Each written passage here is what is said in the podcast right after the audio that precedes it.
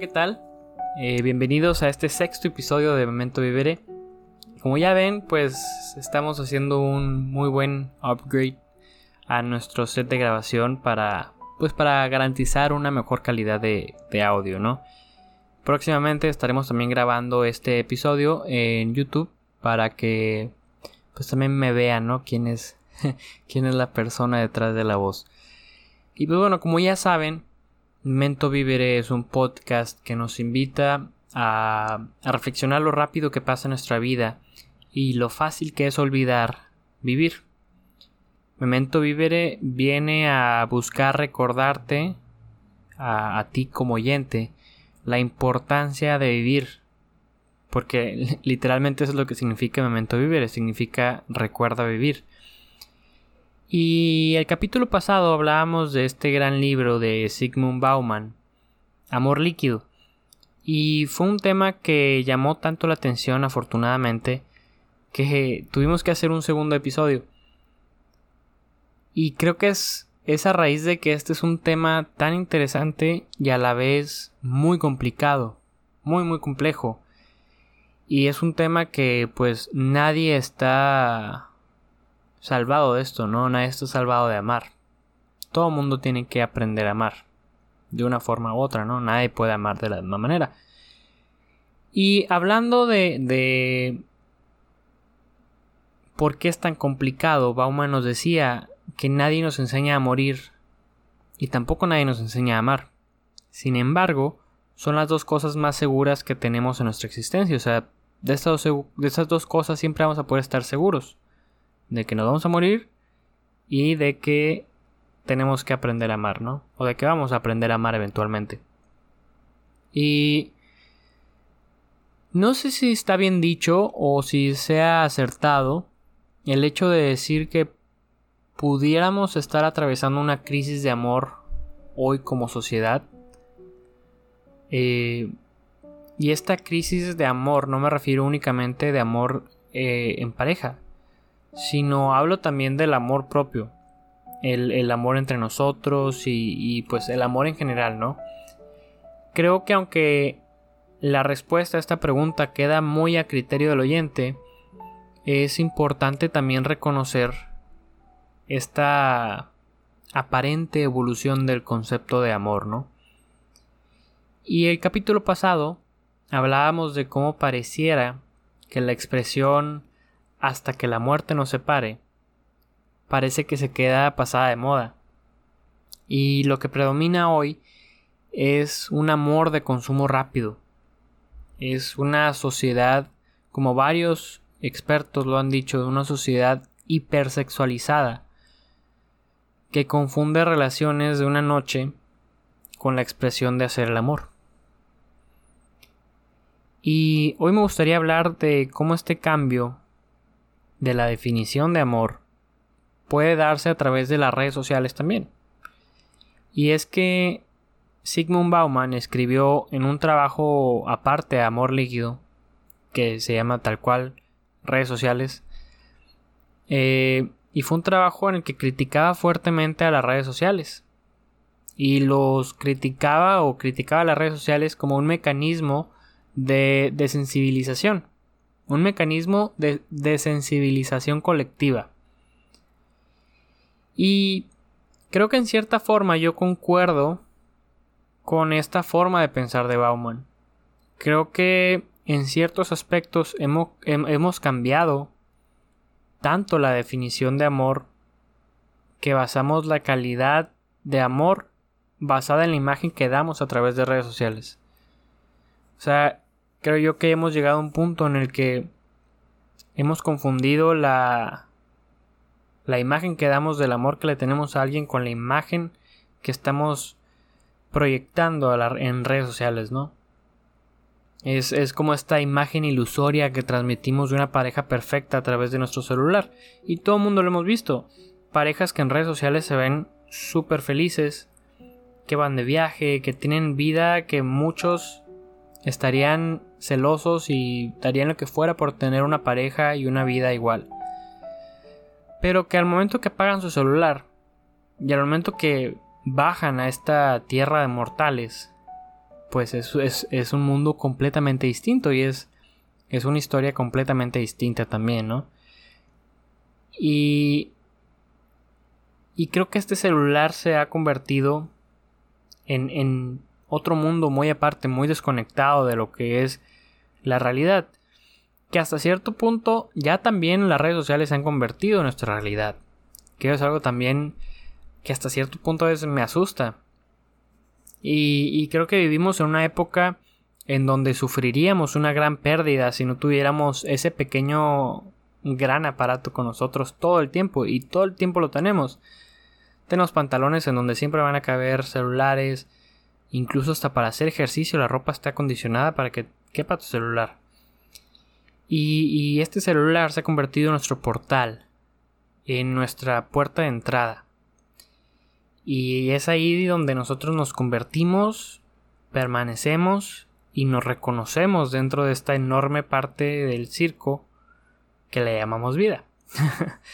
y, y nos permite saber lo que todas las personas en nuestras vidas están haciendo, cuándo las están haciendo y qué también las están haciendo. O sea, podemos tener control de todo, o podemos saber todo de todos prácticamente, nos permite juzgar y ser juzgados.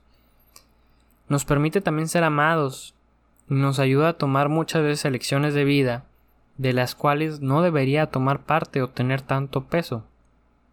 Ya no tenemos que salir de la casa a explorar el mundo, ni siquiera tenemos que mirar hacia afuera para saber cómo está el clima. Nos hemos convertido en esclavos del mundo al otro lado de la pantalla. Y, es que hemos crecido tan distraídos y removidos de las cosas que amamos de la vida, en sí por culpa de este aparato, buscando en él herramientas que nos ayuden a ser felices, pero estas herramientas no van a estar en el celular, solamente van a existir sin él. Y este aparato, el devorador de tiempo, si así le queremos decir, ha hecho que sacrifiquemos horas a él dejándonos sin tiempo para encontrar nuestro propósito, encontrarnos a nosotros mismos y encontrar el amor en su forma más pura, que es el amor propio. Y es algo que vamos a estar hablando durante este capítulo. Y es que este portal siempre está en nuestra mano. O sea, si lo vemos es como si fuera otra. otro mundo. Siempre me necesita, siempre me suplica, me grita por mi atención, suena a cada momento. Y realmente a veces hay que dejar de escuchar al mundo para empezar a escucharnos a nosotros. Y entonces imaginemos cómo llega a, desvirtuarse nuestra concepción del amor si metemos las redes sociales en la ecuación. Conflictos de pareja que se intentan arreglar por redes sociales, amores de redes sociales. Pareciera que existe otro mundo pues muy distinto al nuestro en este mundo de las redes sociales. Y como hablábamos el episodio pasado, es como si fuera subidas y bajadas. En las redes sociales siempre vamos a ver los máximos de las personas, esos momentos en donde la gente le va muy bien. Claro que hay algunas personas que también ponen sus momentos más bajos. Son pocas, pero sí les hay. Y es un mundo hasta cierto punto muy utópico.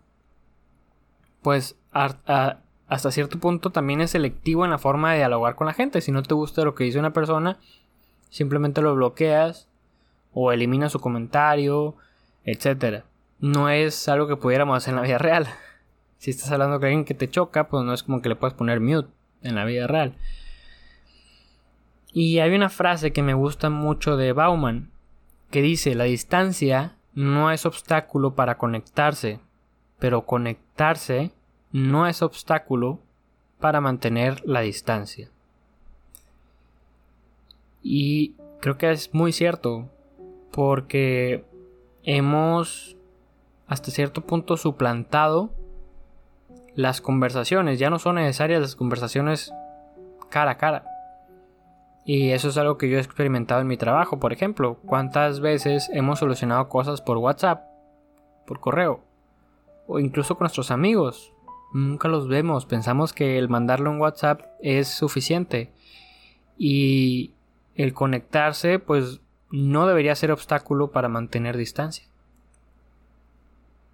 Creemos que la conexión quita la distancia, pero la distancia siempre va a estar ahí. Claro, la distancia no es obstáculo para conectarse. Puede haber conexión a pesar de la distancia, pero va a seguir habiendo distancia. Es nuestra decisión si queremos quitar esa distancia o no. Y, es aquí donde, gracias a todas estas concepciones, que incluso a veces nos da miedo amar, y, y por más ilógico que esto suene, un compromiso en donde nos digan hasta que la muerte nos separe, en las buenas y en las malas, en la riqueza y en la pobreza, se parece cada vez más a una trampa que debe evitarse a cualquier precio. Y el invertir todos tus sentimientos en la relación siempre es una alternativa pues riesgosa. Invertir sentimientos profundos en la relación y jurar fidelidad implica correr un enorme riesgo. O sea, es, y es un riesgo que no queremos correr. El no ser correspondidos como nosotros queremos. Y por eso entonces abaratamos un poco las, las, las relaciones. O cuando la duración no funciona, puede redimirnos la rapidez del cambio. Cuando la calidad nos defrauda, buscamos la salvación en la cantidad. Y es, lo que hablábamos el, el capítulo pasado. Como siempre tenemos esa expectativa de que siempre va a llegar algo mejor y algo mejor y algo mejor. Y entonces, ¿hasta cuándo vamos a a dejar de buscar algo mejor, ¿no? Porque si no es así, si siempre buscamos algo mejor, nunca va a haber una pareja que nos con la cual nos sintamos llenos. Y es algo que vemos mucho hoy en día. Con las redes sociales parece más un catálogo o menú de personas en las cuales siempre vamos a estar comparando a nuestra pareja con todo ese catálogo. Y si nos ponemos realmente a buscar, obviamente vamos a encontrar cosas que parecieran mejores. Pero es ahí donde vuelvo a preguntar, entonces ¿hasta cuándo va a ser suficiente? Y ya no buscamos relaciones, que es lo que hablábamos en el episodio pasado, buscamos más uniones. Que eso es exactamente lo que los hombres y mujeres buscan en su intento por escapar de la soledad que sienten o temen sentir. Y y es aquí donde es bien importante ese amor propio. Si no sabemos estar con nosotros mismos, es, aquí donde empezamos a buscar esas uniones para resanar un poco ese miedo a la soledad.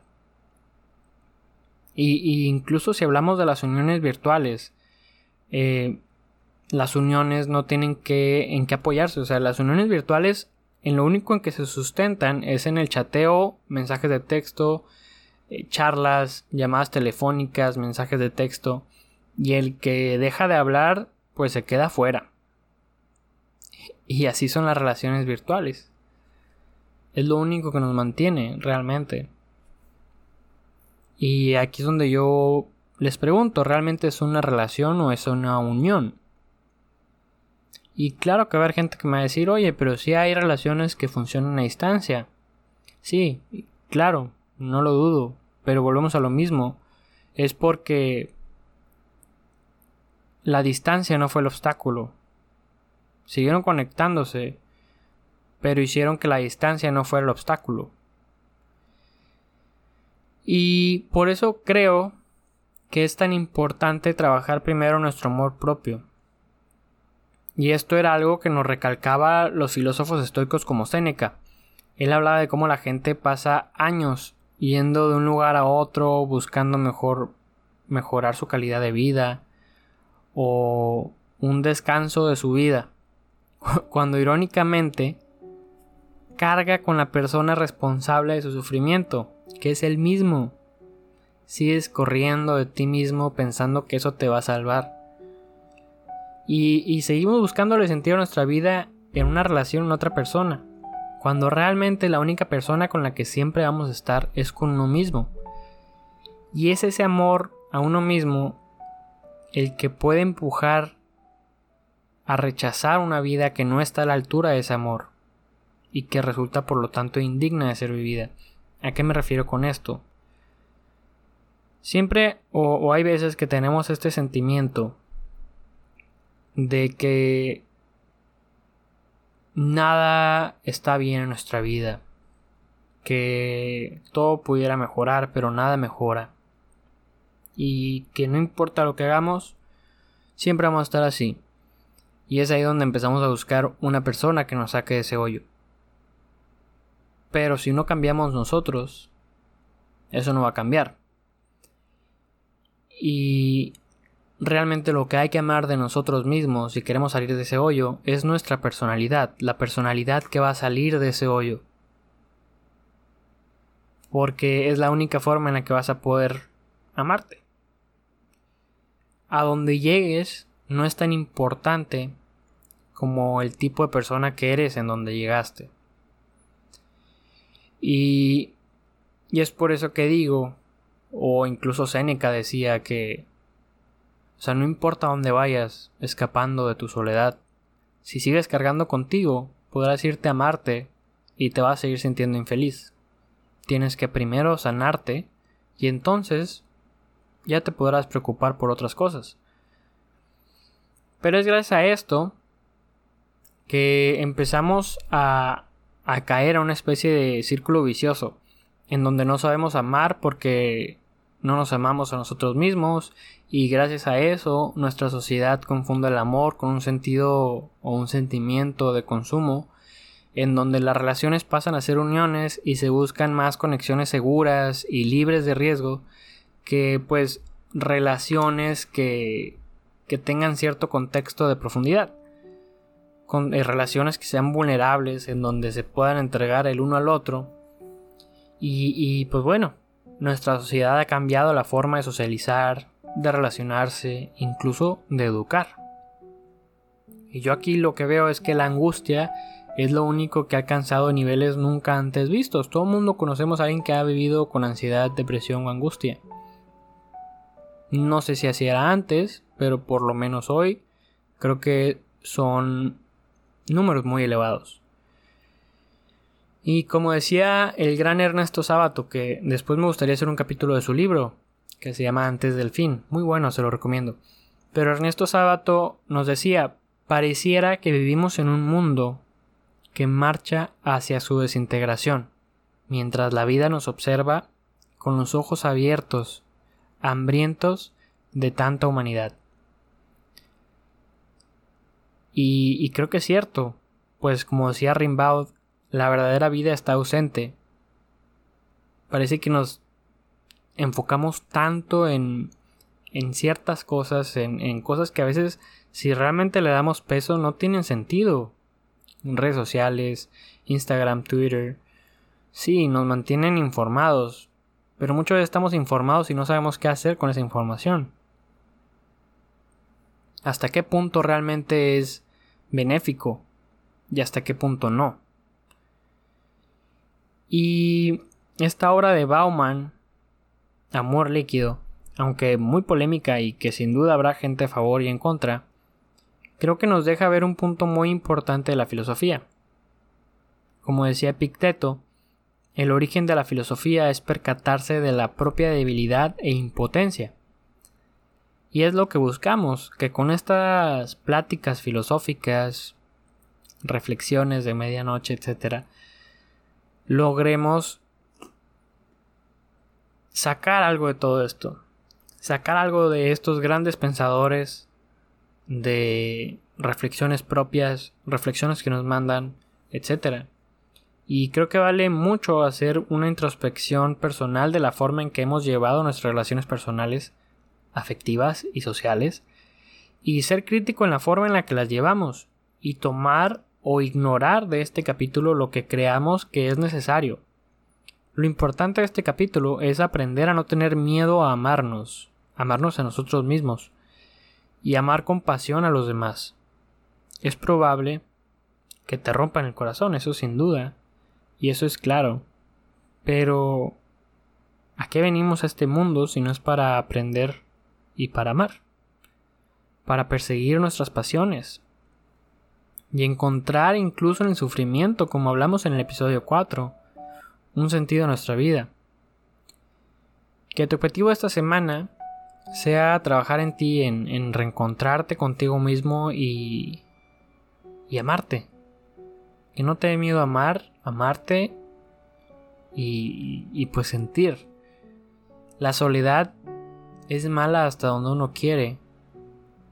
Pues, como decía un pensador, se me fue el nombre, pero lo voy a poner en Twitter, la frase completa, en donde él hace alusión a donde el, origen de los males se debe a que, el, a que el humano no sabe sentarse en un cuarto solo, a que no sabemos estar solos. Si aprendemos a estar solos, si aprendemos a amarnos, creo yo que otro mundo sería este. Un mundo mucho mejor, claro. Entonces, pues, tienes tarea para esta semana. Eh, hazme saber qué te pareció este capítulo. Y pues, nos vemos en el próximo episodio. Gracias.